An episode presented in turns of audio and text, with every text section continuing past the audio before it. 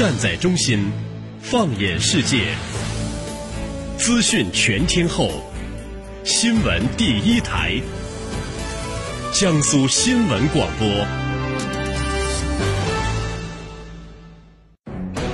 你听到的不仅是兵器，更有背后的战略风云；你听到的不仅是军情，更有其中的大国博弈。主持人深度互动，评论员独家点评，尽在军情观察。江苏新闻广播、扬子晚报联合打造。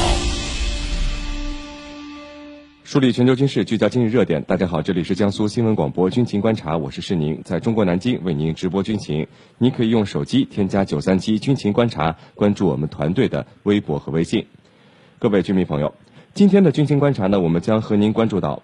香港媒体报道说，在推迟数月后，奥巴马政府最终授权美国太平洋舰队司令部将军舰派往我国南海地区。如果消息属实，奥巴马政府的决定是否意味着在这届任期结束前，美国准备和我们中国玩一次硬碰硬的较量了呢？而美军又会派出多少舰艇以及什么样的舰艇前来挑衅？我们今天呢，连线军事评论员、解放军国际关系学院陈汉平教授。陈教授，你好。哎，主持人好，大家好。陈教授，这个香港媒体报道说，奥巴马政府最终已经授权了美国太平洋舰队司令部将军舰派往我国南海地区。那陈教授，根据您的分析，这个消息的真实性有多少呢？嗯，那这一次呢，它是从通过香港媒体率先披露出来的消息。那么到底有多大的可可行性呢？呃，我觉得呢，这个呃，第一呢，就是我们注意这两点啊。第一，呃，中美之间的这种军事。对抗的，呃，不是小事。如果奥巴马签署这样的这个东西的话，那么他会有很大的风险，也会呢非常慎重。这是第一我们要关注到的。第二点呢，就是美国政界和军界在南海问题上，它是历来存在着非常大的分歧的。这个分歧呢，甚至可以说已经公开化了。所以在这样的背景下，媒体香港媒体披露出这样的消息。到底是不是真实的？我觉得还要继续观望，不能肯定，但也不能否定。但是我们要关注到那两点。主持人，嗯，那陈教授，那这么多天以来，我国政府以及解放军的表态已经很明确了啊！你美国来挑衅，我们就针锋相对。那奥巴马政府，我们做假设，呃，现在还是做出了一个派军舰来南海这样的一个决定的话，那美国人的底气为什么会这么足呢？嗯。假如说，如果说媒体披露的是真实的，那么，呃，我不排除呢，呃，目前呢，美国政界或者军界啊，他在进行一种扎呼。什么是扎呼？那就是说，他在进行着一种试探，在语言在语气上和我们在玩一种试探与反试探。试探就是试探你中方的反应，试探你中方的底线。我们要注意一点，在这个。节骨眼上，就是在这个时间节点上，突然美国抛出这样的论调，他和眼下习近平主席在英国的访问，我觉得是有一定的关系的。因为习近平主席访问英国，正在开创两国之间的这种黄金时代，那么很可能有些势力、有些方面并不高兴，他要出面来搅局，要搅黄，所以呢。我觉得这里头的背景还是很值得关注的，就是目前习近平主席在英国的访问所获得的欢迎和引发的全球的关注。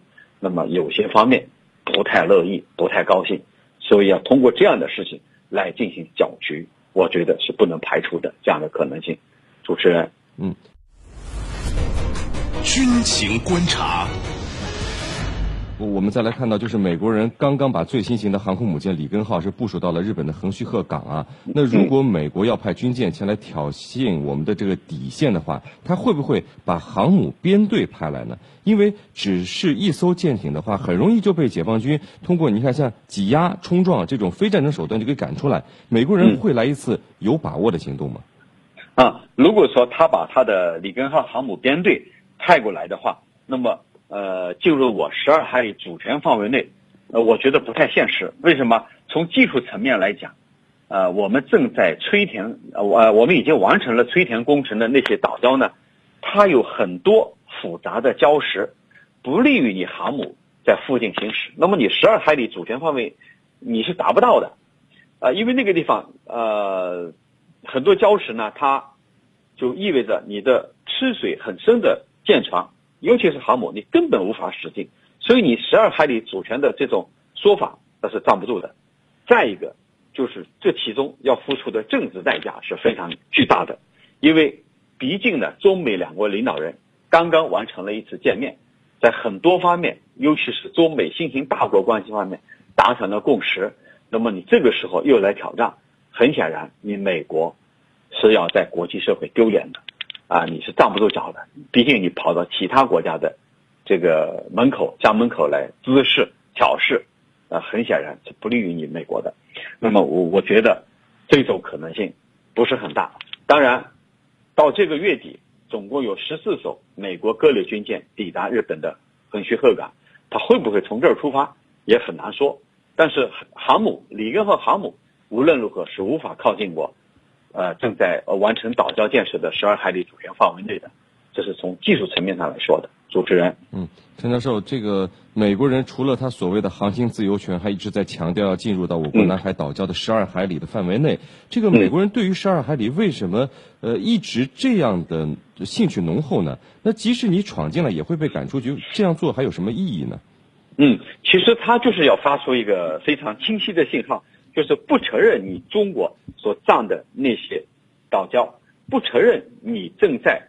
或者你将要进行的那种设施的这个呃维修啊，设施的这个更替啊，呃修缮，就是说他不承认。那么归根到底就不承认你的九段线，就是模糊我们在南海的主权所求。所以呢，他要达到这样一个目的。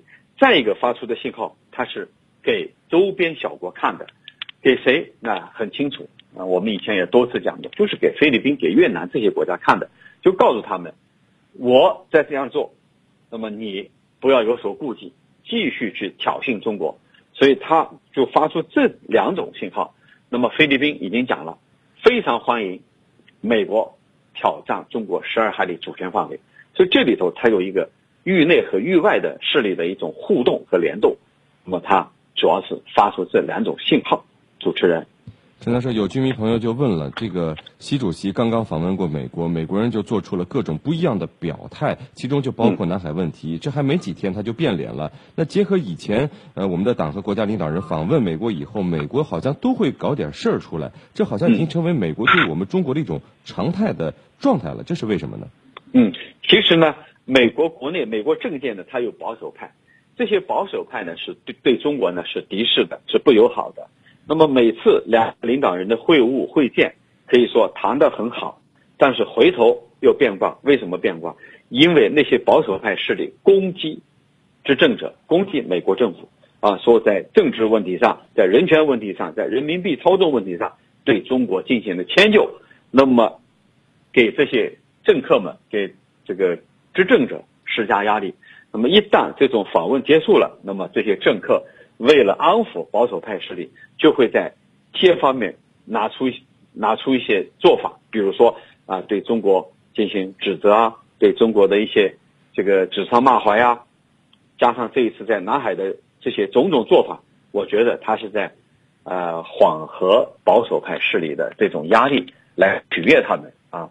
同时呢，我们注意到美国的大选呢，很快就要呃揭开序幕了，那么也在于。为大选的考虑，总之呢，方方面面的政治上的因素呢，美国呢给人感觉到他总是在出尔反尔。主持人，纵观天下军情，解析兵道玄机，深入军情一线，强化国防意识，军情观察，江苏新闻广播、扬子晚报联合打造。现在说，就是我国已经把美国进入南海的事件和一九六二年古巴的导弹危机联系在一起了。很多的居民朋友可能对于古巴导弹危机对于美国的心态影响有点不熟悉。那您能不能把这两个事件联系起来，和我们的居民朋友们说说呢？嗯，那古巴导古巴导弹危机呢是六二年发生的，当时呢是因为五九年美国在意大利和土耳其部署了中程导弹，那么前苏联呢就不干了，悄悄的把导弹。从这个集装箱地方装到古巴，部署在古巴，啊，当时是分开装的，就是化整为零。那每一个导弹呢，还可以携带核头。那么后来披露以后呢，被美国知道了，美国就要求苏联必须撤回，你不撤回，对不起，他可能就袭击这些导弹基地。那么这样一来，当时美苏两国呀，可以说在核战争的边缘，双方都在核按钮的旁边徘徊，几乎一场毁灭世界的大战就要打响，局势非常危险。那么我们回到现在来看，美国不断的挑战我们的十二海里主权范围。那么如果真的这样做，我们中国作为一个大国、一个世界国、联合国安理会常任理事国，肯定不容忍美国这种挑衅的做法。我们肯定会采取措施。但是，十年过去了，美国我相信他会从中汲取的教训，不会承担一场世界大战的这样一种代价。所以，他会说的多，做的少，就是把口号非常响，但是真正落实到行动的可能几乎是零。我们可以从前几天有一个案例来说，当传出俄罗斯的战机会在伊拉克啊采取行动的时候，北约方面就讲了啊，有媒体就披露，北约方面说了，他会击落，那很快。北约的一些成员国就说了，我们没这么说，所以从这里我们就看出来，现在谁也不愿意承受一场战争、一场大战，尤其是世界大战所带来的巨大的政治代价和经济代价。那么美国同样如此，我相信他不会承担。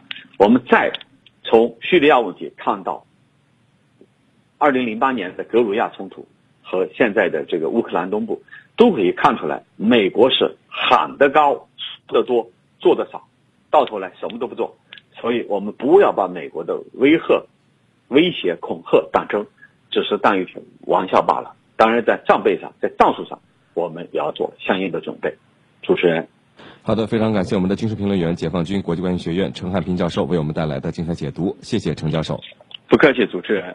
好，接下来呢是半点即时资讯，在半点即时资讯之后，欢迎大家回来继续收听军情观察。触击时事军情热点，把握最新军情动态，行动态，解读大国战略，预测未来局未来局势。江苏新闻广播军情观察，每天下午十五点十二分，十五点四十二分，江苏新闻广播扬子晚报联合打造。